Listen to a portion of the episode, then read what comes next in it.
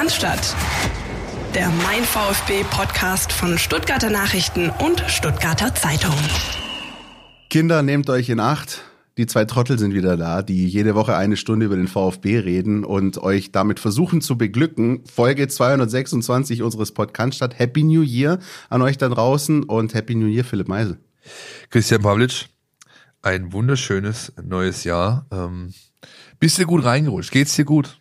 Du, soweit äh, ganz okay. Äh, bisschen der Rücken nervt, äh, da klemmt was, äh, aber das kenne ich ja schon seit ein paar Monaten. Äh, alles in allem aber sehr smooth äh, reingerutscht ins neue Jahr. Ich musste an Silvester noch arbeiten. Ach. Ähm, ja, es gibt auch Menschen, die da noch was tun müssen. Tragisch, aber tragisch. Ähm, soweit alles in Ordnung und bei dir auch hoffentlich, ne? Ja, wie man hört, äh, Stimme, Nase etwas in Mitleidenschaft gezogen mit einem kleinen Sohn, der ständig irgendwas aus der Kita mitbringt, auch normal, das kennen sicherlich viele. Ansonsten wurde ich äh, rechtzeitig vor Weihnachten aus der Reha entlassen. Das ist gut. Äh, bin mittlerweile hoffentlich alle Sorgen los. Ja, ich klopf auf Holz, dass das eine Weile hält. Die Menschen, die mir äh, am offenen Herzen Operationen äh, vollzogen haben, sagen mir, also ich muss nicht wieder dahin kommen in diesem Leben. Aber äh, das letzte halbe Jahr war schwierig, sehr schwierig. Und jetzt hoffe ich, dass es besser wird in diesem Jahr. Und das ist ein wunderschöner Bogen zum VfB Stuttgart, weil ich glaube, ich, die hoffen auch, dass es besser wird in diesem Jahr, als es im letzten halben war, oder, Christian? Ja, das äh, glaube ich auch. Ähm, ich habe äh, irgendwann um den Jahreswechsel ein YouTube-Video gesehen, so ein Zusammenschnitt vom VfB und es waren glaube ich so elf Minuten und wenn man sich den anschauen würde, dann könnte man denken, ne meine Güte, was hat der VfB für ein Jahr 2022 gespielt? Gut, sie haben natürlich in diesen Zusammenschnitt äh, in Anführungsstrichen nur die Spiele reingenommen, die sie gewonnen haben oder wo es äh, einen Last-Minute-Punkt mal noch irgendwie gab. Natürlich Köln, natürlich auch die dramatischen Siege jetzt äh, vor Weihnachten. Ähm, also wenn man sich das angeschaut hätte, hätte man sagen können, Mensch, war das krass. Aber natürlich ähm, ist auch unser Job ähm, die Gesamtbetrachtung und die ist eher unterdurchschnittlich, das muss man so sagen. Allen voran natürlich auch die Tatsache, dass beispielsweise kein einziger Auswärtssieg gefeiert wurde. Es gibt also viel Luft nach oben, wie du gesagt hast, und ähm, das will der VfB anpacken mit neuem Personal. Ja, ihr habt ja äh, sozusagen das wahrgemacht, was wir noch gesagt haben in unserer Spezialfolge. Sollte sich was tun, legt man natürlich nach. Du hast eine Folge aufgenommen mit den Kollegen. Ich war da nicht in der Lage dazu zu der Zeit. Lag eher rum. Ja, ähm, Konntest du es anhören? äh, nee, nicht mal das. Ich habe tatsächlich darauf verzichtet, weil ich mir gesagt habe, ich habe jetzt fünf, sechs Wochen, die wirklich heftig werden und ich möchte mich auf mich und meine Genesung konzentrieren und habe mich vom VfB so weit entfernt gehalten, wie es irgendwie möglich war. Das ist ehrlich gesagt sehr, sehr gut. Bei mir persönlich ist das eigentlich regelmäßig im Januar so. Deswegen bin ich eigentlich schon, ähm, ja, muss mich selbst ein bisschen in diesen Modus noch reinversetzen, hier am, am 3. Januar äh, aufzunehmen, weil normalerweise gehört für mich der Januar den anderen Sportarten, ja, also nicht der Fußball-Bundesliga, dem wir hatten jetzt erst äh, das Darts-Finale, wir haben die Australian Open im Tennis, wir haben ein Handballturnier, wir haben äh, NFL-Playoffs, ähm, wenn das alles hoffentlich äh, gut ausgeht. Ähm, und ähm, da bin ich eigentlich immer ganz froh drum, dass ich mich nicht so sehr mit dem VfB auseinandersetzen muss. Jetzt stehe ich schon wieder hier mit dir in der Kabine. Ja. ähm, aber ja, das ist ähm, tatsächlich um das mal kurz zusammenzufassen, auch wenn du die Folge nicht gehört hast oder ihr da draußen, ähm, wir konnten das alles, Dirk und ich, einfach nur mal versuchen einzuordnen. Ähm, also Trennung von Sven Mislintat und von Michael Wimmer, der jetzt übrigens bei Austria Wien angeheuert hat. Viel Glück ähm, bei der neuen Aufgabe. Und natürlich die äh, Verpflichtung von Fabian Wohlgemuth als Sportdirektor und äh, von Bruno Labbadia als Trainer. Das haben wir alles so ein bisschen auseinanderklamüsert, hatten allerdings zu diesem Zeitpunkt nur die Pressemeldung des VfB, die ich dann versucht habe, einigermaßen pathetisch äh, vorzulesen. Ähm, da fand die Pressekonferenz noch nicht statt, äh, die ja auch durchaus äh, interessante Züge hatte, die ihr bestimmt auch alle da draußen gesehen habt. Deswegen haben wir gesagt, wir verzichten mal darauf, ähm, dezidiert jetzt äh, O-Töne aus dieser PK rauszuziehen. Ähm, aber ja, es ist echt viel passiert und ähm, ich glaube, bei den Fans herrschte reger Diskussionsbedarf, der, der sich jetzt da vielleicht so langsam ein bisschen legt und vielleicht schon auch so ein bisschen der Blick nach, einfach nach vorne gerichtet wird auf das, was ansteht, oder? Wie siehst? Ja, zum einen das, zum anderen, ich glaube, wer die Situation so ein bisschen mit äh, der gebotenen Objektivität und dem äh, emotionalen Abstand äh, versucht zu betrachten, der sieht halt schon, was der VfB da getan hat, ist eine Entscheidung, die sehr stark darauf hindeutet, wie es um den Club bestellt ist, finanzieller Natur. Ja, du nimmst jetzt natürlich ein Risiko in Kauf ein Stück weit, nimmst dafür auch Geld in die Hand, auch ein Stück weit, aber du holst halt jemand, der nachhaltig bewiesen hat, dass er diese Situation äh, meistern kann mit seinem Team. Ja. Labadia ist jemand, äh, der solche Mannschaften, auch ganze Clubs, kurz- mittelfristig boosten kann, der äh, eine hohe Wahrscheinlichkeit mitbringt, den Klassenerhalt zu schaffen. Und dieser Klassenerhalt ist halt dahingehend wichtig, dass dem Club äh, sonst äh, finanzielle Einbußen drohen, die wirklich schwierig führen werden. Das hat der Vorstandsvorsitzende Alex Wierle ja durch die Blume auch so angekündigt, ähm, auch wenn ich nicht alle Summen und Zahlen mitgehe, die er genannt hat, weil ähm, da ist wahrscheinlich noch ein bisschen mehr, äh, das da droht. Ja, nicht nur die 40 Millionen, die er genannt hat, die alleine schon deswegen entstehen, weil das das Verlust ist, der durch die Fernsehgelder wegbricht, ne, die du nicht mehr bekommst in der zweiten Liga. Aber da ist ja noch ein bisschen was hinten dran, von Marketing und sonstigen Einnahmen ganz zu schweigen.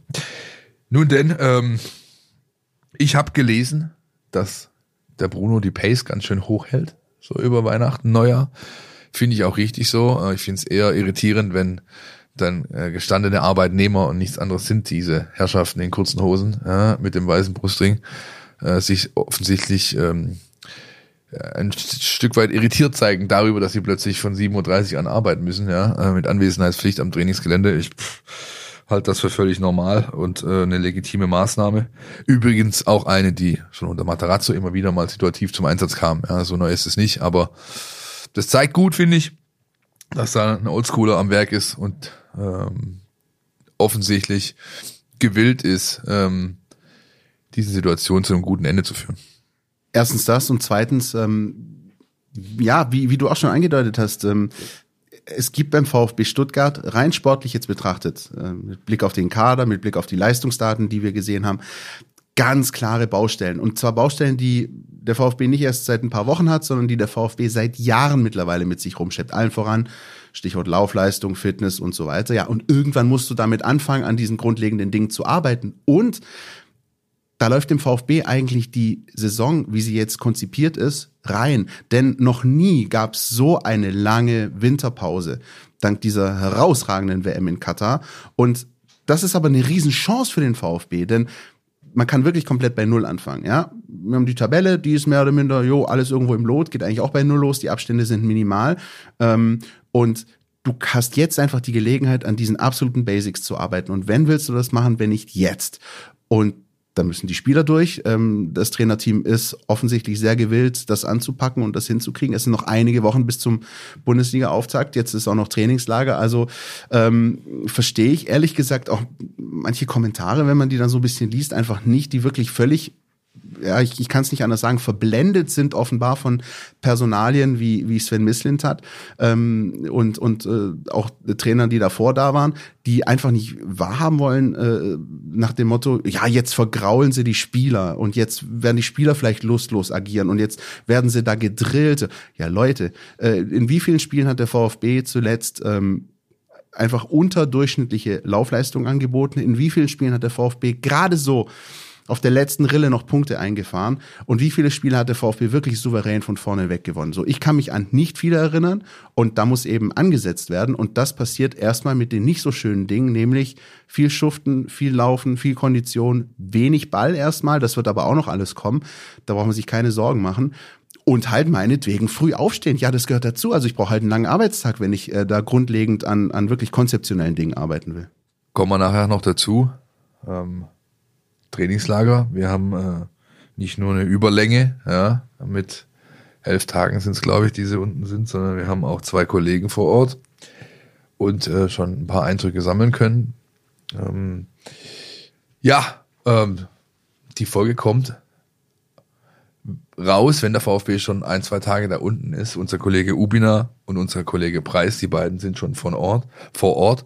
Man ist wieder in der Anlage, die wir beide gut kennen, Christian, ne?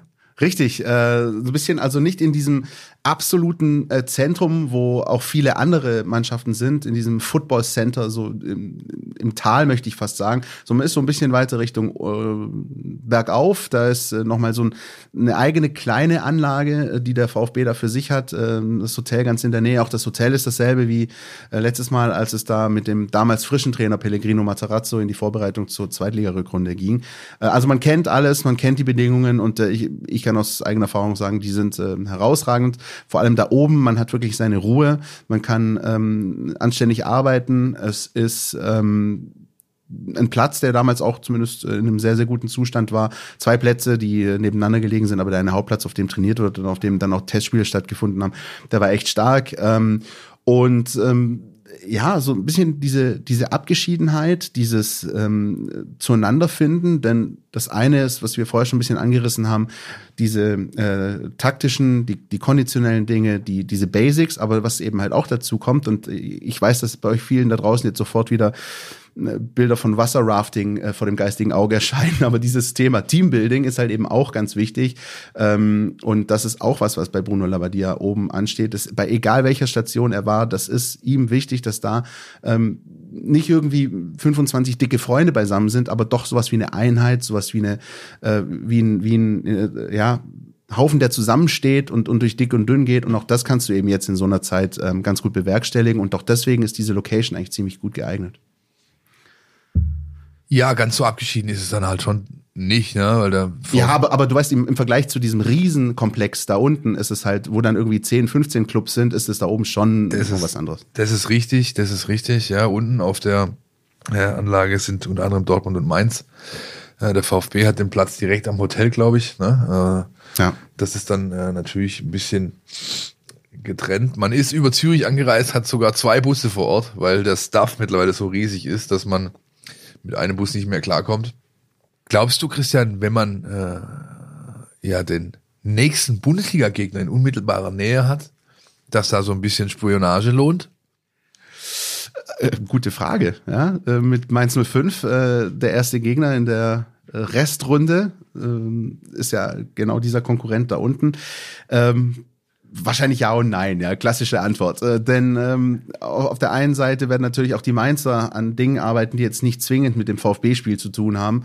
Ähm, auf der anderen Seite ist es natürlich auch so, so ein Neustart, dass dann einfach komplett neue Dinge bei äh, Vereinen manchmal plötzlich dargeboten werden nach so einer langen Pause, die halt dann eben gerade in so einem Trainingslager ähm, auch eingeübt werden und sozusagen indoktriniert werden. Und äh, insoweit, also ich sag mal so, wenn die schon einen Bus mehr brauchen, dann werden sie vielleicht auch einen abstellen können, der vielleicht auch mal Zeit hat, mal Nachmittag da unten vorbeizuschauen. Also ich würde es schon tun, weil ähm, ich weiß jetzt nicht, ob das die Monstererkenntnisse bringt, aber sagen wir mal so, ich würde es bereuen, wenn ich es nicht getan hätte und am Ende dann im ersten Spiel gegen Mainz von irgendwas erwischt werde, was ich da möglicherweise doch hätte sehen können. Ich glaube, ich, äh, ich glaube, es ist schon so, dass also, diese Mannschaften in der Bundesliga, die kennen sich so gut, dass du nicht allzu viel Neues da ähm, mitnehmen wirst. Aber natürlich musst du es machen, nur damit du es gemacht hast, nur um sicher zu gehen. Genau. Ja, und ähm, so wird da schon ein bisschen geguckt werden, ja.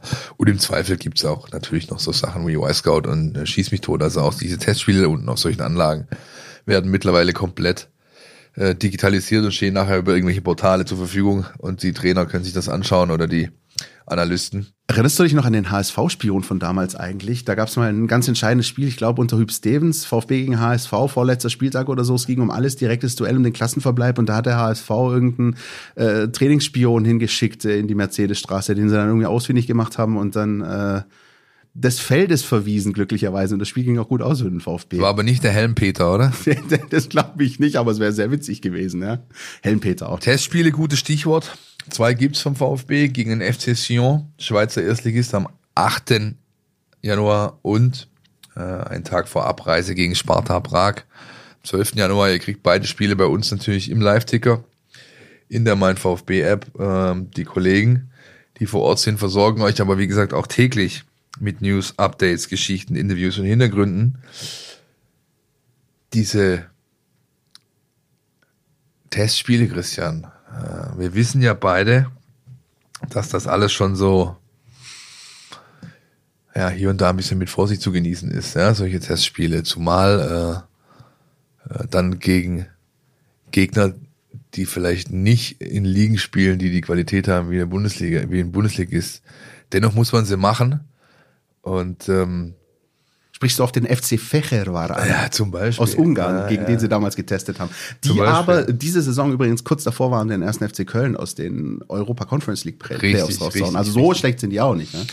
So, eine, eine kleine, kleine Quizfrage hätte ich für dich noch. Welcher Spieler äh, vom VfB Stuttgart war zuletzt, Ex-Spieler vom VfB Stuttgart, war zuletzt ähm, bei FC Sion nur noch in der zweiten Mannschaft äh, gelistet und hat da auch Spiele gemacht?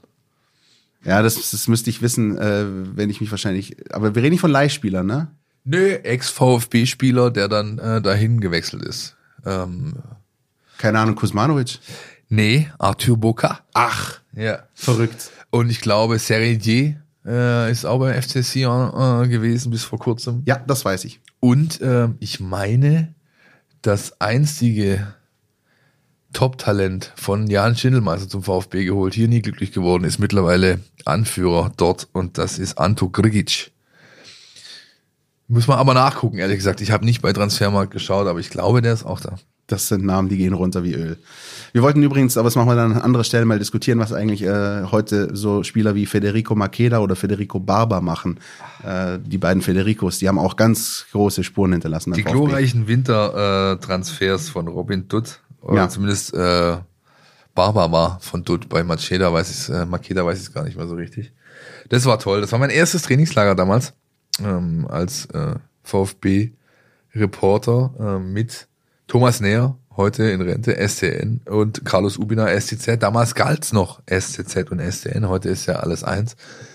Heute ist alles mein VfB. Genau, richtig. Und wir waren äh, in äh, Belek in der Türkei und die VfB-Truppe ist in einem Hotel mit dem sinnbildlichen Namen Titanic abgestiegen, äh, was dann auch ein halbes Jahr später tatsächlich dazu geführt hat, dass man abgestiegen ist. Da ist die ganze Nummer gekentert mit Jürgen Kramny und Robin Dutt. Ihr erinnert euch bestimmt noch alle schmerzlich daran, wie das Ganze dann ausging. Wow, Titanic ist schon, äh, das ist, äh, puh. Äh, Aber ehrlich gesagt ein bisschen witzig auch im Nach Ah, es war super. Also ich glaube, ich glaube, wir müssen eh mal so eine, so eine, äh, ich mein, wir haben ja teilweise jahrzehntelange Erfahrung mit solchen Geschichten. Vielleicht musst du das mal irgendwie zusammentragen und versuchen, die ähm, kuriosesten, witzigsten, äh, sonstigen Anekdoten aus diesen Trainingslagern mal irgendwie zusammenzufassen, weil da gab es schon einiges zu erzählen über all die Jahre. Ja, Angereichert durch eine Bilderstrecke, die besten Wasser-Rafting-Touren der VfB-Profis der ja vergangenen zum 20 Beispiel. Oder ich meine, ich meine, also diese, diese, äh, diese Belek-Winterpause im Hotel Titanic, da, da, da ist dann über Nacht und Nebel hat der Dutt den Großkreuz da angekarrt. Ja? Der wurde dann dort vorgestellt. Ja?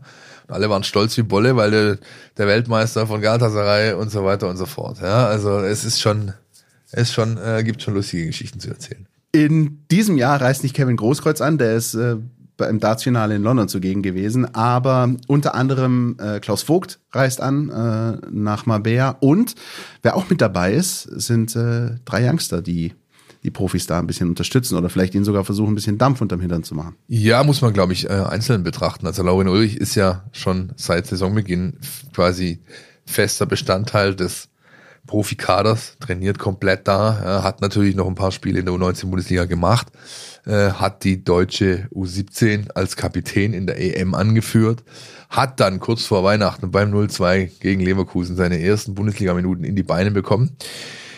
Fünf waren es, glaube ich, an der Zahl. Ja. Ähm, und er ist natürlich weiterhin dabei, äh, rechtfertigt das durch sein Auftreten, durch seine äh, Perspektive, aber auch das Talent ist ja, da, da muss man schon blind sein, um das nicht zu sehen. Und äh, dann ist ein weiterer zwei Fünfer dabei, mein letztjähriger U17 Crush, Samuele Di Benedetto. Ähm, ja, giftiger Terrier im Mittelfeld, äh, Sechser, ähm, Gennaro Gattuso ähm, fällt mir da gleich ein, ja. Und ähm, der scheint sich auch ganz gut zu präsentieren, denn Labadia hat den vom ersten Tag an im Training sich zeigen lassen und jetzt durfte er auch mit nach Spanien. Und ähm, der dritte im Bunde ist Leon Reichert. Leon Reichert, äh, der eigentlich beim Junior Cup am Wochenende hätte sein sollen, denn er ist auf allen Plakaten als der Local Guy. Er kommt ja ursprünglich aus Holzgerlingen. Und äh, jetzt ist er halt nicht in Sindelfingen im Glaspalast, sondern in Marbella im Football Center. Ähm, ist halt so ein Spieler, den hast du als Trainer, glaube ich, gern dabei. Das hat er auch Materazzo schon gemacht. Der hat schon in der Vorsaison Leon Reich hat immer wieder mal mittrainieren lassen. Leon ist ein großgewachsener Junge, ist äh, technisch stark, Übersicht, ähm, Ballgewandt, kann Viererkette IV links spielen, kann Dreierkette den linken Halbverteidiger spielen, kann Linksverteidiger spielen. Und wenn du beispielsweise einen Borna Sosa aktuell gerade nicht zur Verfügung hast, bist natürlich froh. Du hast einen Leon Reichert dabei, weil der kann dir verschiedene Positionen in Testformen, Trainingsspielen und so weiter da ausfüllen, wo eigentlich Borna Sosa rumgeturnt wäre. Ich bin gespannt, wie es für die drei weitergeht. Bei ähm, Benedetto glaube ich nicht, dass er länger dabei bleibt, weil die Konkurrenz auf seiner Position riesig ist. Ne? Also du hast Wataru Endo da, du hast Atakara so, du, ein Mio kann da spielen, ein Eklov kann da spielen, ein äh, Ahamada hat da die meisten Spiele in der Vorrunde gemacht, ein äh, Nicolas Narte ist da noch gelistet. Ähm, und der Kerl ist halt erst 17. Ja, also da muss man dann schon mal gucken. Der durfte jetzt mitschnuppern, durfte zeigen, was er drauf hat. Dass er länger da bleibt, das wage ich erstmal zu bezweifeln. Anschlussfrage vielleicht, Philipp, an der Stelle, äh, du hast bestimmt auch das Testspiel oder vielleicht auch in Teilen gesehen gegen den FC Luzern 03. Das hat keinen sportlichen Wert gehabt, aber was ich interessant fand, waren die Spieler, die da zum Einsatz gekommen sind. Und das war dann doch wirklich sehr, sehr viel aus dem NLZ, sehr, sehr viel diese klassischen Eigengewächse. Äh, ist das aus deiner Sicht ähm, auch schon ein kleiner Fingerzeig mit Blick auf die Rückrunde, auch vielleicht ein Aufgabengebiet, dass man vielleicht auch Bruno Labbadia hingestellt und gesagt, pass auf, das wird auch auf jeden Fall eine Task von dir sein, diese Jungs hochzubringen und, und ihnen äh, Einsatzzeiten zu bringen und sie dahin zu bringen, dass sie möglicherweise irgendwann auch den Profis helfen können oder ähm, habe ich mir das nur eingebildet? Das wird ja, ähm, das wird ganz klar passiert sein, ohne das zu wissen. Ähm, also ähm, dazu habe ich weder mit Wohl, Wohlgemut äh, noch mit sonst jemandem näher darüber gesprochen bisher, aber das wird ganz klar passiert sein. Ja, ich meine, dass der Auftrag logisch ist bei einem Verein wie dem VfB Stuttgart, das geht auch an Bruno Labbadia nicht vorbei. Ähm, die Frage ist halt dann, wie er es gewichten wird. Er hat ja auch in seiner ersten Amtszeit hier ähm, eigentlich erst am Schluss so seine Truppe gefunden und da waren die Jungen eigentlich komplett außen vor. Stichwort Thomas Scheiner. Genau, man muss aber auch sehen, äh, dass er damals am Anfang halt schon versucht hat, äh, junge Leute einzubauen, dass auch wirklich ähm, äh, nicht nur über regelmäßige Trainingszeiten, sondern auch Einsätze in Spielen. Ich kann mich sogar noch, glaube ich, recht gut an den Moment äh, des Bruchs erinnern in seiner Herangehensweise damals. Wie Cakcic wahrscheinlich im Pokal. Ja, so sieht's ne? aus. Das war der DFB-Pokal-Auftritt gegen den FC Bayern München. Da hat Eisenermin heute beim äh, TSG Hoffenheim äh, hat dagegen Franck Ribéry äh, gestellt und der hat das eigentlich ganz gut gemacht, nur halt in zwei entscheidenden Szenen äh, war er halt natürlich als Jungspund wurde komplett abgekocht. Die Bayern haben 5-3 oder 6-3 oder sowas gewonnen. Ja, da gab es zwei Spiele innerhalb von wenigen Tagen. Genau, eins in der Liga und eins im Pokal, haben. irgendwie so, ja. Und ähm, danach, äh, so geht die Legende, aber ich habe sie mittlerweile von so vielen Personen unabhängig äh, voneinander erzählt bekommen, dass ich es äh, schon versucht bin, sie zu glauben, dass ähm, der damalige Aufsichtsratschef Dr. Dieter Hund die im, Älteren äh, werden sich erinnern. Die, die Älteren werden sich erinnern im äh, VIP-Bereich äh, des Spiels oder der Arena nach dem Spiel den Bono so dermaßen in den Senkel gestellt hat, was ihm eigentlich einfällt, so einen äh, Jungspund dahinzustellen gegen den trickreichen Franzosen. Und äh, danach wurde es dann sukzessive weniger mit den Einsatzzeiten für diese jungen Leute und am Ende verfing dann der Spin von wegen Labadia setzt nicht auf die Talente. Ja, ähm, weiß ich nicht, äh, wird sich zeigen. Ich denke, er wird klare Ansagen bekommen haben. Von Wohlgemut, aber auch von Werle, wie das hier vonstatten gehen muss. Und ich bin gespannt, äh, vielleicht schaffe ich es am Samstag nach Sindelfing. Wenn ja, dann sehe ich da auch den Thomas Krücken, den NLZ-Leiter, und dann werde ich ihn sicherlich fragen, ob denn schon ein Gespräch stattgefunden hat oder eins ansteht mit Bruno über diese äh, Talente. Unter Materazzo war es ja so, dass sich quasi eine Peer Group gebildet hat. Eine äh, feste Runde aus Trainern und äh, Schnittstellenleuten aus dem Nachwuchsbereich, die einmal die Woche zusammengesessen sind, die einzelnen Spieler und ihre Entwicklung bewertet haben und daraufhin dann gewichtet haben, okay, der kommt jetzt mal ins Profitraining, der kriegt da seine Einsatzzeiten, der kriegt da seine Einsatzzeiten und das hat super funktioniert ähm, und ich glaube, das wird auch weiterhin so gehandhabt werden. Aber ich weiß es nicht, ich muss erst nachfragen. Werden wir für euch im Blick behalten, genauso wie das Trainingslager in Marbella natürlich und da das Trainingslager auch ein bisschen länger geht als sonst, werden wir in der nächsten Woche nochmal dezidiert drauf eingehen, werden da auf jeden Fall auch äh, Eindrücke einholen von unseren beiden Kollegen vor Ort und ähm, dann werden wir sicher noch viel, viel mehr darüber berichten können, wie das funktioniert, wie Bruno Labbadia ähm, das Ganze handhabt und äh, da könnt ihr euch, glaube ich, jetzt schon drauf freuen. Drauf freuen äh, tue ich mich jetzt auf unseren kleinen Part rund um den Transfermarkt. Es gibt ja wie immer äh, in diesen Phasen des Jahres von uns den Transferticker. Äh, lest ihr, seht ihr in der App, da ist dann jeden Tag was los. Wir versuchen alles abzubilden, was wir sammeln. Also sprich äh, auch Ergebnisse, Entwicklungen äh, von anderen Kollegen, von anderen Portalen Zeitungen und sonst was, aber natürlich auch unsere eigenen Rechercheergebnisse werden da regelmäßig auftauchen. Und bis jetzt konnten wir vermelden, dass Matteo Klimowitz nach Potosí, nach äh, Mexiko, verliehen wurde, ähm, dem Vernehmen nach auch mit einer Kaufoption äh, für die Kollegen aus Mexiko von dreieinhalb Millionen Euro und also ist direkt dort erneut versucht, einen Durchbruch zu schaffen. In Bielefeld hat es nicht geschafft. Einen etwas anderen Weg geht immer Beas, der in Magdeburg war und dort versucht hat, sich durchzusetzen, hat nicht funktioniert. Ähm, ich glaube, es wäre anders gelaufen, hätte Magdeburg nicht von Anfang an gegen den Abstieg gespielt. Dann hätte vielleicht der Trainer Christian Tietz ein bisschen mehr auf solche jungen Leute setzen können. Zumal auch er eigentlich dafür bekannt ist, ne? auch beim HSV. Genau, richtig, ja. Und das war auch der Plan. Also das äh, hat mir Sven Missentat äh, mehrfach ganz klar aufgezeigt und ähm, äh, gesagt, wie er, warum immer dahin ist und ähm, dass es da wohl auch die ein oder andere Absprache gab und die ist dann halt obsolet in dem Moment, wo du plötzlich ums nackte Überleben kämpfst. Also ich verstehe es zum Teil schon. Jetzt ist Ömer Beas mit in Spanien, darf sich dort zeigen. Und nach dieser Vorbereitungszeit, rechtzeitig zum Ende des Wechselfensters, wird, glaube ich, entschieden, bleibst du hier oder wirst woanders hin verliehen, um da deinen Weg weiterzugehen. Und ich bin ehrlich gesagt gespannt, denn ich halte ihn immer noch für einen Spieler, der ein Profil hat, äh, das dem VfB weiterhelfen kann, gerade in dieser sag ich mal, in diesem Schnittstellenbereich zwischen ähm, defensivem Mittelfeld und ganz vorne, wo man versucht, äh, ist äh, viel zu kreieren. Und da hat der VfB ja schon hier und da ein bisschen Probleme gezeigt. Ne? Genau, und äh, dazu kommt auch, dass ähm, Bruno Labbadia auf solchen Typenspieler auch durchaus steht. Äh, zum einen von der Position her, die er bekleiden kann, zum anderen aber auch von dem, was er, was er an Spirit auf den Platz bringen kann. Ja, er hat es äh, zuletzt nicht oft zeigen können, muss man ja sagen an der Stelle. Aber dass er da Potenzial hat, das ist äh, augenscheinlich. Und äh, also ich bin auch genauso wie du sehr, sehr gespannt, gehe da sehr, sehr ergebnisoffen ran. Und genauso wie ich ähm, mir total sicher bin, dass wir Matteo Klimowitz nicht mehr im deutschen Fußball sehen werden, zumindest nicht in den nächsten Jahren. Der Zug ist abgefahren. Ähm, so nicht überzeugt, aber doch äh, sagen wir mal, zuversichtlich bin ich, dass immer Bears vielleicht eine ganz okay Rolle spielen kann, vielleicht sogar in naher Zukunft beim VfB. Wir werden es erleben, wir werden es begleiten und äh, jetzt kommt die Frage, auf die ich mich schon die ganze Sendung überfreue, Christian. Bitte, stell sie. Wer diese Milosevic?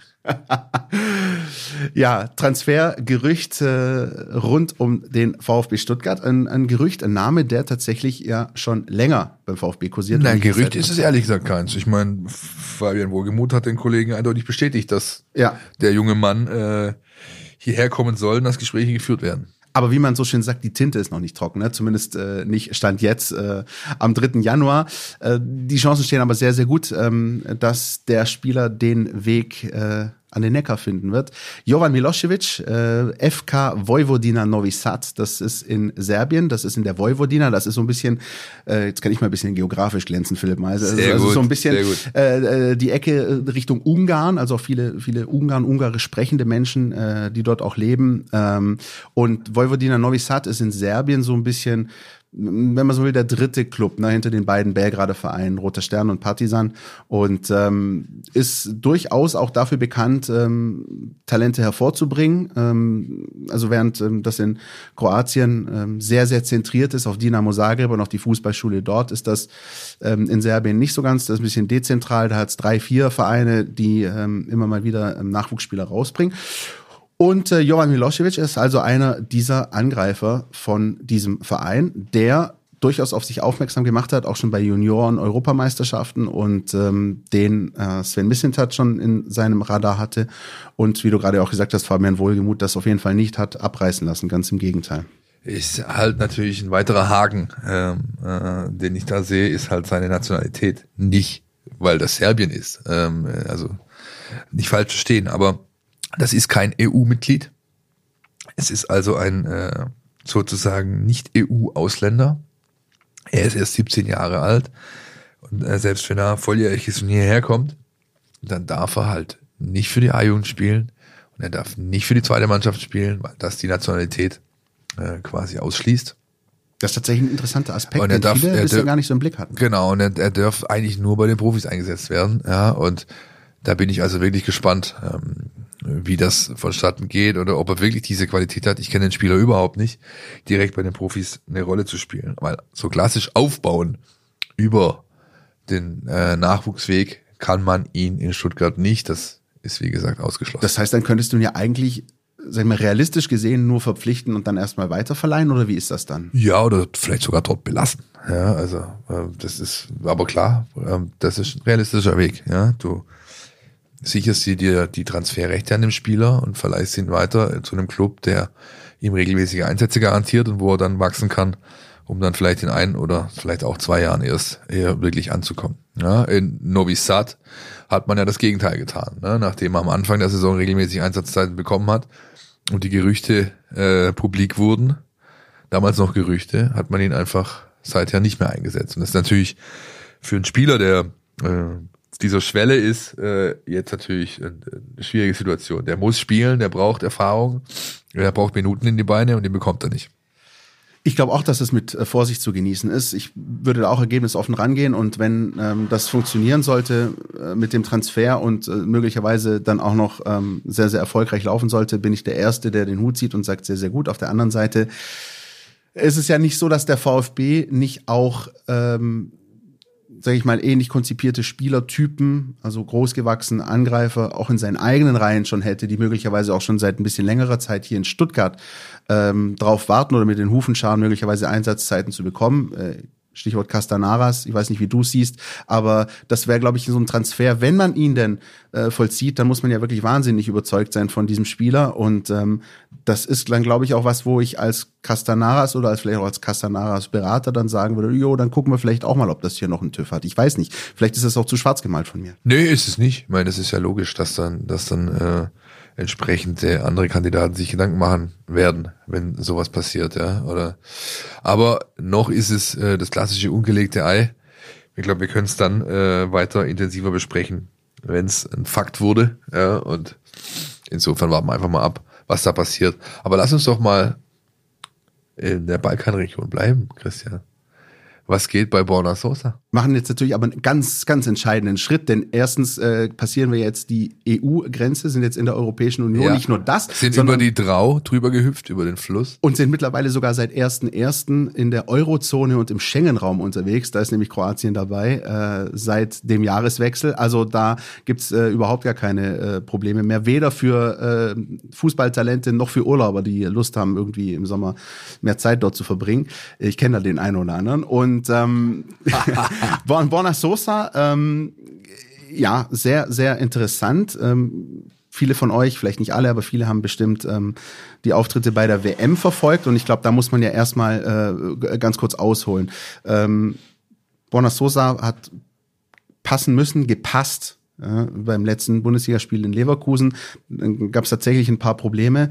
Ähm, äh, ist da nicht zum Einsatz gekommen, ist dann auch kurz vor der WM, hat ein paar Tage gar nicht wirklich mittrainiert ähm, und ist dann auf den letzten Drücker äh, fit geworden und stand in fünf von sieben WM-Spielen der Kroaten in der Startelf, ähm, hat nur ausgesetzt beim äh, Achtelfinale gegen Japan wegen der Grippe und im Spiel um Platz drei, auch aus taktischen Gründen.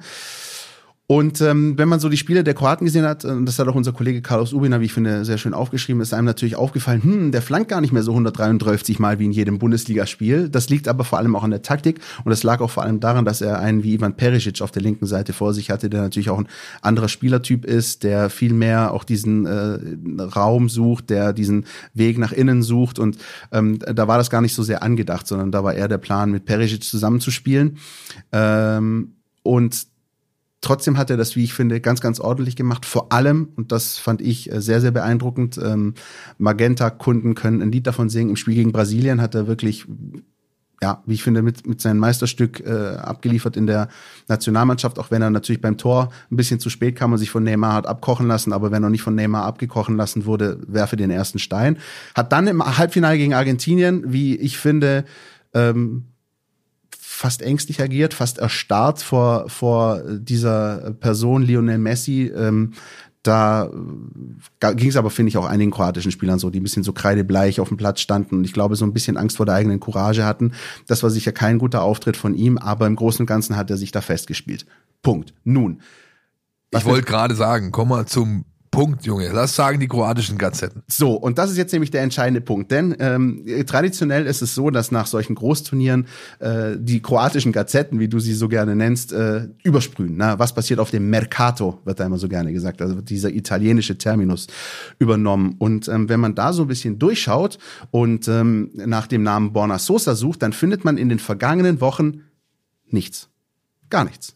Denn geschrieben wird über ganz andere Spieler. Geschrieben wird natürlich über Joschko Guardiol, über Mislav Orsic, über Lovro Meyer und ähm, zu Bona Sosa so gut wie nichts. Also ich habe wirklich nichts gefunden und das ist eben schon ein Zeichen. Das ist auch ein Zeichen, nicht, dass Borna Sosa eine schlechte WM gespielt hätte, nicht, dass Borna Sosa nicht gefragt wäre, aber dass da offenbar momentan ähm, entweder nichts los ist oder wenn was los ist, dann dann sehr, sehr still passiert. Ich für meinen Teil, und da kannst du jetzt, äh, Philipp, gerne einsteigen, ähm, kann mir vorstellen, dass Borna Sosa beim VfB Stuttgart auch die Rückrunde bestreitet. Ja, das kann ich mir sehr gut vorstellen. Ja, ich kann mir aber auch das Gegenteil sehr gut vorstellen. Also es, es ist schon so, dass die Signale aus dem Club, äh, was die Personalie angeht, sehr eindeutig sind. Das heißt, ähm, kommt ein Angebot in äh, entsprechender Höhe, ist man gesprächsbereit. Man ist aber auch nicht, äh, sag ich mal, äh, besorgt oder sauer, wenn es nicht kommt. Weil man natürlich weiß, was der Spieler für eine Qualität hat. Er ist hier mittlerweile Führungsspieler und äh, du brauchst Jungs von dieser Qualität, um die Liga zu halten. Insofern ähm, ist es gut, wenn die kroatischen Gazetten gerade wenig zu berichten haben. Es gab ja natürlich auch wirklich einige aus der kroatischen Mannschaft, die sich in den Vordergrund gespielt haben. Einen hast du, finde ich, vergessen. Das ist äh, der Sportskammerant Livakovic in deiner Aufzählung. Der Torhüter war schon äh, extra klasse. Oh, stimmt, da hast du recht. Den habe ich äh, unterschlagen. Kann ganz ordentlich Elfmeter halten, habe ich, äh, hab ich mir sagen lassen. Aber ähm, zu, zu Sosa, also ohne, das möchte ich auch gerne nochmal sagen, nicht, dass sie sich jetzt alle hier, die diesen Podcast hören, zurücklehnen und sagen, ja, super, okay, cool.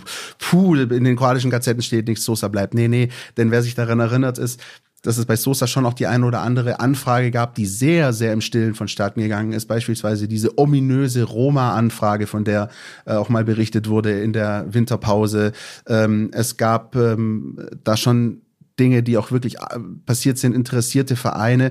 Nur ist Borna Sosa aber auch einer, der sowas eigentlich sehr, sehr selten an die große Glocke hängt. Ich glaube, der hat aus dem, was er früher so auch an Interviews gegeben hat, durchaus gelernt und ist da wirklich sehr, sehr, sehr ruhig unterwegs. Du meinst die Standteile zu Sportske Novosti, genau, die er hatte. Ja. Die witzigerweise äh, momentan einfach äh, komplett stumm ist, was das Thema angeht. Also ich glaube, da sind vielleicht auch die eine oder andere Leitung gekappt worden, auch zu Recht vielleicht. Ja, ähm, Beraterwechsel kam, glaube ich, auch genau, dazu. Genau, ne? sehr richtig, sehr richtig, Beraterwechsel auch. Also ähm, nur um das nochmal einzuordnen, ähm, die Tatsache, dass da nichts steht und dass auch hier nichts großartig berichtet wird, muss mitnichten heißen, dass da ähm, alles beim Alten bleibt. Das kann dann, wir wissen das, wir kennen das auch plötzlich ganz, ganz schnell gehen und wir sehen Bonasosa plötzlich in der Serie A oder in der Premier League. Aber nach all dem, was man jetzt so vernimmt oder besser gesagt nicht vernimmt, ähm, würde ich, wenn ich einen Kasten Bier hätte, darauf setzen, dass Borna Sosa noch die äh, Rückserie beim VfB spielt. Ich äh, lehne mich nicht so weit aus dem Fenster. Ich äh, verweise einfach nur auf unseren Transferticker.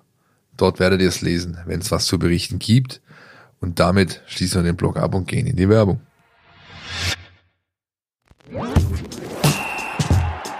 Du willst nicht nur jede Woche den Podcast hören, sondern zu jeder Zeit voll über den VfB Stuttgart informiert sein? Mit dem Mein VfB Plus Abo bleibst du immer auf Ballhöhe. Erhalte Zugriff auf das Matchcenter, Live-Ticker, multimediale Inhalte und vieles mehr. Jetzt die Mein VfB App runterladen und das Abo vier Wochen kostenlos testen. Verfügbar im Apple App Store und im Google Play Store. So, da sind wir wieder und rutschen direkt weiter in die KZ News. Neues von den Nachwuchsmannschaften. Normalerweise würde jetzt hier ein Einspieler von Heiko Gerber kommen. Der kommt aber nicht, weil die VfB-Frauen in ihrer wohlverdienten Winterpause sind und das auch noch ein paar äh, Tage länger. Da geht's, glaube ich, erst im März so richtig weiter. Ja. Und wir drücken den Damen die Daumen, dass äh, das Lazarett sich lichtet in diesen Wochen. Klar, es gibt einige Langzeitverletzte mit Kreuzbandrissen, die werden diese Saison nicht mehr für die äh, Mannschaft auflaufen können, aber auch ein paar andere, die ihre Blessuren jetzt mal in Ruhe ausheilen können, äh, damit der Heiko zum Wiederstart in den Spielbetrieb möglichst viele personelle Alternativen hat. Bei der Gelegenheit, wenn wir keinen Einspieler haben und die Pause ein bisschen länger ist, also Heiko Gerber, herzliche Grüße, wenn du mal Lust hast. Also wir hätten Zeit für eine Podcast-Folge, so ist es nicht. Richtig, genau. Ich glaube, das machen wir einfach mal die Tage, wenn es dann auf den Start zugeht. Der steht beim VfB 2 schon am Montag an. 9.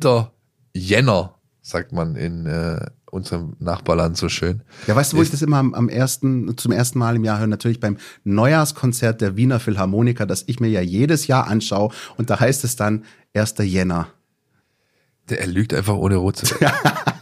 Ich hab's wirklich geguckt. ja, echt? Ja, wirklich. Glaub Und dann dir direkt rüber geswitcht zum, zum Darts. Ich glaube dir kein Wort. Ähm, Frank Farnhorst ruft seine Truppe zusammen. Am Montag geht's los. Ähm, Trainings, ja, äh, Trainingslager ist, glaube ich, auch eins angesetzt. Ähm, wir haben jedenfalls auf jeden Fall schon feststehende Testspiele. Es geht unter anderem am 14.01. gegen 08 Villingen. Am 21. spielt man gegen SCR Alltag. Cashpoint mit Miro Klose und Alexis TBD. Sehr gut. Und zwar in Alltag. Ähm, wer also in der Bodenseeregion ist, hüpft vorbei. Schönes Stadion. Ich war da erst im Sommer, habe mir das Debüt von Miro Klose an der Linie angeschaut. Dann geht's gegen Augsburg 2 am 28. Am 11. Februar gegen den Balinger SC. Am 18. gegen die TSG Backnang. Und das abschließende Vorbereitungsspiel, zumindest Stand jetzt, ist am 24.02. um 14 Uhr gegen die SG Sonnenhof Groß Asbach. Alles dabei, was Rang und Namen hat. Diese Vereinsnamen gehen runter wie Öl. Und äh, runter wie Öl geht, finde ich, auch die Tatsache, dass in diesem Jahr endlich, endlich wieder der Mercedes-Benz Junior Cup stattfindet. Zu Jahresbeginn im Sindelfinger Glaspalast. Manchester United, Galatasaray Istanbul und Leipzig. Das sind die Gegner in Gruppe A. Der Gruppenkopf ist wie immer der Lokalmatador, nämlich der VfB Stuttgart. Die Mannschaft von Nico Willig hat äh, schöne Aufgaben dazu gelost bekommen. Die zweite Gruppe B ist SK Rapid aus Wien. Dann der erste FC Köln, Benfica Lissabon und der FC Augsburg. Ein starkes Teilnehmerfeld mit ein paar anderen Mannschaften, die sonst nicht so oft dabei äh, sind, vor allem national. Also Köln, Augsburg ist da nicht so oft äh, vorstellig geworden bisher im Glaspalast, finde ich gut. Zumal Augsburg bisher auch nicht für seine großartige Nachwuchsarbeit bekannt wird. Zwinker Smiley, aber das nur am Rande. Sie Ja. können es ja unter Beweis stellen. Ja, ja, ja, genau. Also die haben da schon ein bisschen Gas gegeben in den letzten Jahren. Ähm, ähm, mal gucken, was sie zu leisten imstande sind. Mit Rapid, äh, der, ich hätte fast gesagt Vorjahressieger, stimmt ja so nicht, weil es eine Corona-Pause gab, aber das letzte Turnier, das durchgeführt wurde, hat ähm, äh, Rapid gewonnen. Damals noch mit dem besten Spieler des Turniers, Yusuf Demir. Äh, manche erinnern sich, der war damals 15 Jahre alt, ging danach äh, auf Leihbasis zum großen FC Barcelona, hat da gespielt, bis kurz bevor seine ähm, Verkaufklausel, äh, sag ich mal, automatisiert hätte werden können durch die Einsatzzeiten, die er bekommen hat. Und Barcelona hat dann ihn plötzlich nicht mehr eingesetzt, weil sie sich diese 8 Millionen, glaube ich, 8 oder 10 Millionen Euro Ablöse waren es, ähm, nicht leisten konnten. Das war der erste kleine Hinweis darauf, wie schlecht es diesem Club geht. Demir spielt mittlerweile für Galatasaray, ähm, kam dort in dieser Saison bisher immerhin, glaube ich, acht oder neunmal zum Einsatz, wenn auch nicht äh, als äh, so gesetzter Stammspieler, aber der junge Mann ist auch erst 19, ist verrückt eigentlich, Ja. gell, wenn man sich diese Geschichten so reintut. Ähm, ich bin gespannt, wer an diesem Wochenende da ähm, zeigen kann, dass ihm eine große Zukunft äh, voraussteht, sozusagen. Wir werden natürlich schauen, dass wir ein bisschen berichten. Ich habe mit Nico Willig gesprochen. Ähm, die Mannschaft startet jetzt am Donnerstag, äh, wenn ihr diese Folge hört, mit dem ersten Trainingseinheit. Dann am Freitag gibt es ein Training in der Halle. Dann ist so quasi Kaltstart mit dem Turnier am Freitag und am Samstag. Äh, äh, Quatsch, am, am Samstag und am Sonntag. Und am Montag geht's dann in die Vorbereitung auf die Restrunde in der U19 Bundesliga. Und ihr lest unter anderem im Vorfeld des Turniers ein kleines Interview mit Nico Willig äh, bei uns in der App, aber auch so ein bisschen Vorbericht. Und dann spätestens am Sonntag gibt's jede Menge Bilder und Berichte vom abschließenden Turniertag. Und ich bin wirklich gespannt, ob beispielsweise die Engländer, die in den letzten Jahren, da waren, egal ob es Manchester war oder Liverpool, nie so richtig äh, mit diesen Hallenbedingungen klarkamen, ob die diesmal ein bisschen anders drauf sind, denn ohne Frage, Talente werden sie genug mitbringen. Die gibt's auch bei United zuhauf in der U19. Und ich bin auch sehr gespannt auf Benfica. Also die ja, finde ich, mit einer der geilsten Fußballschulen, äh, also vielleicht mit Ajax, Dynamo und so weiter. Sehr, sehr, sehr, sehr spannend. Äh, da bin ich auch mal gespannt, was die da leisten. Benfica generell eine Mannschaft, die zuletzt für Furore sorgt. Auch die Profis mit Roger Schmidt äh, in der Champions League reißen gerade alles ab. Also das ist ein Team, auf das ich mich besonders freue. Sehr, sehr, sehr spannend besetzt, wie ich finde. Absolut. Ähm Spannend bleibt es auch bei der U17. Die haben noch, äh, die spielen ja diese Saison äh, eine Runde, wo man immer nur ein Spiel gegen den jeweiligen Gegner hat und dann ist es halt vorbei. Also jeder spielt gegen jeden einmal. VfB ist aktuell Dritter mit, glaube ich, sechs Punkten Rückstand auf Platz eins. Das dürfte eng werden für Markus Fiedler und seine Jungs bei noch drei ausspielenden, ausstehenden Ligaspielen. Wobei da beispielsweise Astoria Waldorf und Saarbrücken dabei sind. Also ganz klare äh, Gegner, die man schlagen muss. Aber der Abstand und die Qualität der anderen, das dürfte wahrscheinlich zu nichts rausreichen. Und danach äh, steht etwas an, was der DFB dieses Jahr zum ersten Mal macht, nämlich es gibt so Lokalvergleiche, aber es ist keine Liga mehr, sondern es werden halt so Spieltage angesetzt und man spielt dann gegen andere NLZs, äh, ohne allerdings diesen klassischen Wettkampfcharakter zu haben in Form einer Tabelle, einer Liga, einer Punkte. Ich bin sehr gespannt, was das mit den Mannschaften generell macht, nicht nur bei VfB, sondern überhaupt im deutschen Nachwuchsbereich. Es ist etwas Neues, was da jetzt auf jeden Fall Einzug hält. wir werden natürlich trotzdem jede Woche äh, das Thema Streifen drüber berichten. Genauso wie wir jetzt äh, noch aufzeigen, dass Markus Fiedler seine Jungs auch am Montag, am 9. zusammenruft, allerdings ohne vier. Denn äh, der Florian Hellstern, der äh, Laurin Preuß, der Kollege Malanga, Jarzinho heißt er mit Vornamen, und äh, Elliot Boyupi, die vier sind bei dem DFB in Spanien im Wintertrainingslager und haben dann auch ganz gute Chancen, Kandidaten zu sein für äh, den Algarve Cup, der glaube ich auch irgendwann im Februar, März stattfindet für die U17. Sehr gut. Äh, tja, habe ich gar nichts mehr dazu zu sagen, sondern würde sagen, Philipp, machen wir an der Stelle einen Cut und blicken zum Schluss dieser Neujahrsfolge äh, im Jänner noch auf, äh, zumindest, zumindest in Teilen auf diese Restrunde, die den VfB erwartet. Äh, natürlich, ihr kennt das von uns, wir werden, wenn dann die Spiele wirklich anstehen, im Detail auf die einzelnen Gegner eingehen, werden dann noch wieder unseren Jonas Bischofberger mit am Start haben. Aber vielleicht mal ganz kurz so ein bisschen das große Ganze zu streifen und, und zu gucken, was erwartet den VfB.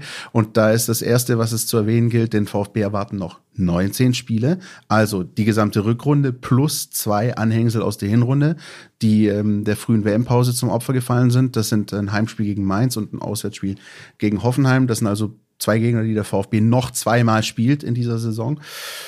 Und äh, es geht richtig knackig los äh, für den VfB. Äh, Ende Januar, Anfang Februar direkt mit äh, sogar zwei englischen Wochen. Einmal Bundesliga, ja, das Spiel in Hoffenheim ist unter der Woche und dann äh, direkt äh, in der Woche drauf geht's schon im Pokal in Paderborn zur Sache. Also da ist einiges geboten für die VfB-Profis noch. Deswegen ist es einfach so wichtig, jetzt schon ähm, die entscheidenden äh, Hebel anzusetzen, um da direkt von Anfang an auf den Punkt erfolgreich zu sein. Denn Philipp, ähm, wir müssen keine Propheten sein, um zu wissen, was auch in diesen sogenannten sozialen Netzwerken los sein wird, sollte der VfB möglicherweise gegen den ersten FSV Mainz 05 nicht gewinnen, denn Michael Wimmer hat die letzten beiden Heimspiele gewonnen, hat, hat drei Heimspiele gewonnen, sogar vier Heimspiele gewonnen, sogar wenn man den Pokal mit reinnimmt. Also zu Hause hat der VfB eine Serie gestartet, auswärts haben wir schon gesagt, war er nicht. Aber das erste Spiel gegen Mainz wäre dann einfach schon wichtig, um diese wie soll ich sagen, die Geister nicht direkt zu rufen, die dann möglicherweise schon irgendwie hinterm Eck lauern und nur darauf warten, aufzuspringen, wenn das irgendwie nicht klappen sollte. Ja, absolut. Das ist ja, gilt für jeden Verein. Ne? Also unabhängig vom VfB oder unabhängig von Herrn Labadia oder sonst einem neuen Trainer, der irgendwo ist. Ich meine, das Start ist immer immens wichtig. Ja? Ähm, ich kann mich noch gut erinnern an die äh, Zeit, in der äh, der Sportskamerad Matarazzo hier angefangen hat Da war unter anderem ein immens wichtiger Sieg in Heidenheim dabei oder gegen Heidenheim. Zu Hause, ja, ja. Das war das erste Spiel Ja, äh, direkt. Und, äh, und das war ganz, ganz wichtig, da mit dem Sieg zu starten. Der hat viel auf die richtige Kette geschoben, dieser, dieser Sieg. Ja, und das gilt jetzt natürlich auch für den VfB unter Labadia. Ähm, ich bin wirklich gespannt, ob diese klassische Oldschool-Arbeit, die wir vorher ja eindeutig oder ausführlich beleuchtet haben, Früchte trägt. Man die auch gleich sieht. Ja. Ähm, Mainz ist ein Gegner, der, sag ich mal, Labadia-Mannschaft liegen dürfte, sagen wir es mal so, ja. Äh, ähm, es ist halt so diese Kategorie, ne? Mainz, Augsburg, Hertha, so, so die Mannschaften, wo du sagst, äh, komplett unsexy, komplett ekelhaft, aber eigentlich ziemlich geil, wenn du sie schlägst. Äh, das ist so ein bisschen, finde ich, immer das Motto, unter dem solche Spiele stehen. Und äh, eben ein Heimspiel gegen Mainz, finde ich, ähm, gibt es durchaus schlechtere äh, Auftaktspiele. Ähm, ich weiß, dass es mal irgendwie, das ist gar nicht so lange her, ich weiß nicht, ob das auch schon noch mit Matarazzo war, gab es auch mal einen Rückrundenauftakt daheim gegen Mainz und der ging voll in die Binsen. Da lag man, glaube ich, ziemlich schnell 0-3 hinten. Und da hast du gleich schon gemerkt, boah, okay, das wird, äh, das wird schwierig werden. Aber ähm, ist gar nicht so sehr wegen der tabellarischen Situation genau. wichtig, sondern eher wichtig, um halt, sag ich mal, äh, emotional ja. äh, das Umfeld mitzunehmen, vor allem. Du wirst die Leute brauchen, du wirst die Fans brauchen, ohne die geht's nicht. Ähm, aber halt auch intern hat das eine Auswirkung, wenn du gut reinstartest äh, und hinter dir liegen solche Wochen, die von intensiver Arbeit geprägt sind, dann, dann transportiert das ja in den inneren Kreis, okay, das, was wir getan haben, hat sich gelohnt. Die Jungs, äh, die Spieler, die glauben an das, was da passiert, was vorgegeben wird.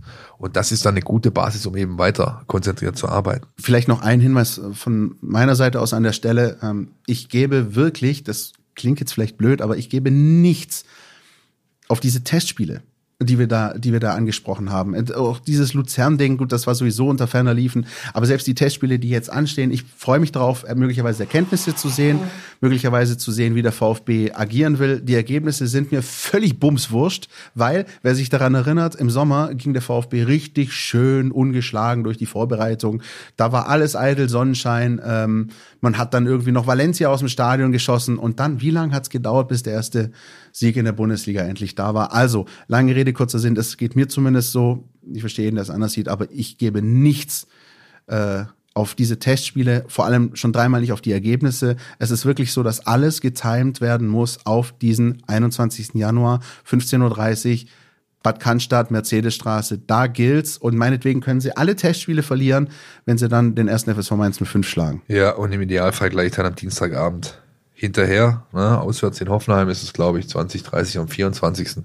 Ja. Schöner Start, ähm, gute Standortbestimmungen und dann hoffentlich mit einem guten Ausgang für den VfB Stuttgart, damit sich vielleicht etwas manifestieren kann, was die Mannschaft dann durch die Rückrunde trägt. Und wir alle, glaube ich, die schon ein bisschen länger dabei sind, erinnern sich noch ganz gut, ohne jetzt in Euphorie zu verfallen, was dann möglich ist, wenn eine Mannschaft mit dem Brustbringen unter Bruno Labbadia eine gute Rückrunde spielt. Ne?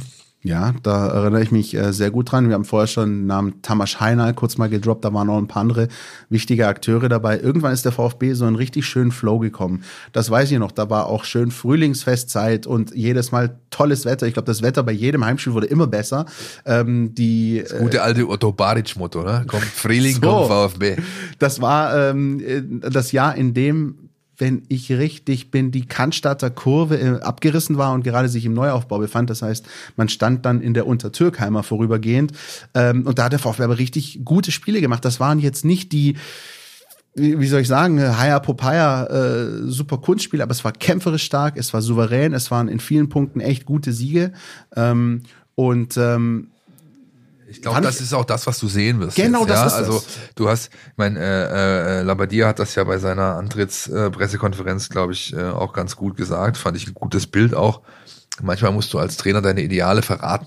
Ja, ähm, es geht jetzt nicht darum, was ich für einen Fußball sehen möchte, sondern es geht darum, äh, was wir für einen Fußball brauchen, um die Ziele zu erreichen. Ja, und das basierend auf dem äh, unschönes Wort, aber Spielermaterial, das ich habe. Ja, und das ähm, wirst du sehen. Du wirst eine Mannschaft sehen, die marschiert, Da sorgt der Güne Kern schon dafür, der jetzt zum dritten Mal hier den Schleifer gibt beim, äh, beim VfB. Die können auch noch ab der 75. richtig marschieren. Ja. Und du wirst einen Trainer sehen, der ultra pragmatisch seine Arbeit tut. Ja, und seine Mannschaft einstellt. Und das ist halt auch was, und das kann ich euch allen da draußen, die ihr so gerne ähm, ähm, ja, das schöne Spiel sehen wollt, Joga Bonito, ja, das wird es nicht zu sehen geben, Leute. Ja, das wird es nicht zu sehen geben, zumindest nicht bis zum Mai. Die werden das tun, was notwendig ist. Und wenn das heißt, ich muss mit einer Viererkette und zwei Sechsen da vorne hier davor den Bus parken, dann wird das passieren. Ja. Und äh, schlussendlich geht's einfach nur darum, was Wochenende für Wochenende abends auf dieser Anzeigentafel steht. Das ist alles, was zählt. Genau so ist es. Und ähm, es ist auch nicht so, dass Labadia-Mannschaften nicht auch Last Minute könnten. Also für diejenigen, die jetzt irgendwie ähm, auf das äh, Spektakel warten oder meinen, das wird es jetzt nicht mehr geben. Ich habe nämlich, während du gerade ähm, hier deinen Vortrag gehalten hast, überlegt und da ist mir ein Spiel eingefallen, das war zu Hause gegen den VfL Wolfsburg, der damals zum ersten Mal mit seinem neuen Trainer Felix Magath angereist kam. Und da war es Georg Niedermeyer, der äh, mit nach einer Ecke, meine ich, einen Kopfball Nee, es war sogar kein Kopfball. Ich glaube, der hat das Ding richtig unter, unter war, die Latte geschweißt. War das, nicht, war das nicht diese Situation, wo er den Ball so Ronaldo-esque mit der Fußspitze äh, annimmt? Ja. Und das war auch die 94. und die letzte Aktion im Spiel zum 1-1-Ausgleich war es damals, meine ich. Äh, und ich werde dieses Bild von Felix Magath nicht vergessen, der wie ein begossener Pudel da an der Seitenlinie stand, Kinnlade und so. Was ist denn hier gerade passiert? Ja, mein Lieber, George Niedermeyer hat gerade ein Tor des Monats gegen dich erzielt. Das ist passiert in der letzten Sekunde. Also, es ohne jetzt, dass wir, dass wir uns hier hinstellen, versteht uns nicht falsch und jetzt irgendwie die große Euphoriewelle lostreten wollen. Das nicht. Wir haben es gesagt, der Fußball wird pragmatisch sein, aber es wird Leidenschaft sein, es wird ähm, Kampf sein, es wird auch Einsatz bis zum letzten Moment sein. Das ist nichts, ähm, das plötzlich weg sein wird, denn das hat diese Mannschaft ja. Das hat sich schon oft genug bewiesen in der letzten Zeit. Und wenn jetzt eben dazu noch ein bisschen dieser Pragmatismus auch dazu kommt, vielleicht auch dieser Drang dazu, auch Ergebnisfußball zu spielen, worum es halt in diesen Tabellenregionen geht, siehe FC Augsburg, siehe FSV Mainz, ähm, dann kann das ganz gut werden. Und meine These, die ich ja damals mit Dirk Preis vor ein paar Wochen aufgestellt habe, die ihr mir dann gerne in ein paar Monaten um die Ohren hauen könnt, war, ähm, ich glaube, dass der VfB das ziemlich entspannt hinkriegen wird. Also was heißt entspannt, aber nicht so, dass es auf die letzte Minute ankommt, aber vielleicht ein, zwei Wochen vorher schon erledigt sein könnte. Das würde ich mir zumindest wünschen. Philipp, ich weiß nicht, wie du siehst, aber ich bin ehrlich gesagt, bei mir überwiegt der Optimismus gegenüber dem Pessimismus. Na, ich kann es nicht äh, oder möchte es nicht ähm, äh, weitergehend einschätzen, weil ich wirklich zu wenig bisher in Erfahrung bringen konnte, gesehen habe. Ich habe keine Trainingseinheit von ihm gesehen, äh, unter ihm gesehen, kein Testspiel bisher und und und. Deswegen äh, abwarten. Aber ich glaube, äh, und ich betone Glaube, die Vorzeichen stehen besser als manch einer, äh, der es mit dem Brustring hält, aktuell annimmt. Und alles weitere werden wir sehen. Ja. Sehen werden wir auch wie wir in der nächsten Woche dann nochmal über das Trainingslager sprechen und ihr könnt das dann hören. Nächsten Donnerstag in der 227. Folge, soweit von der 226. Philipp, ich weiß nicht, ob du noch was hast, soll es eigentlich gewesen sein? Ich kann mich nur äh, nach im Nachgang nochmal kurz entschuldigen dafür, dass ich heute hier die ganze Zeit am Rumröcheln und sonst was war. Äh, nächste Woche bin ich wieder fit und ich glaube, die Kollegen aus Spanien werden auch ihre Eindrücke mit hier reinliefern. Insofern wird es ein bisschen angenehmer vielleicht zum Hören, als es diese Woche der Fall war. Wir wünschen euch da draußen natürlich auch, dass ihr möglichst gesund bleibt und ähm, dass ihr vielleicht ein schönes Wochenende habt, vielleicht im Sindelfinger Glaspalast, wer weiß es schon. Und dann bis nächste Woche. Podcast statt. Der Mein VfB Podcast von Stuttgarter Nachrichten und Stuttgarter Zeitung.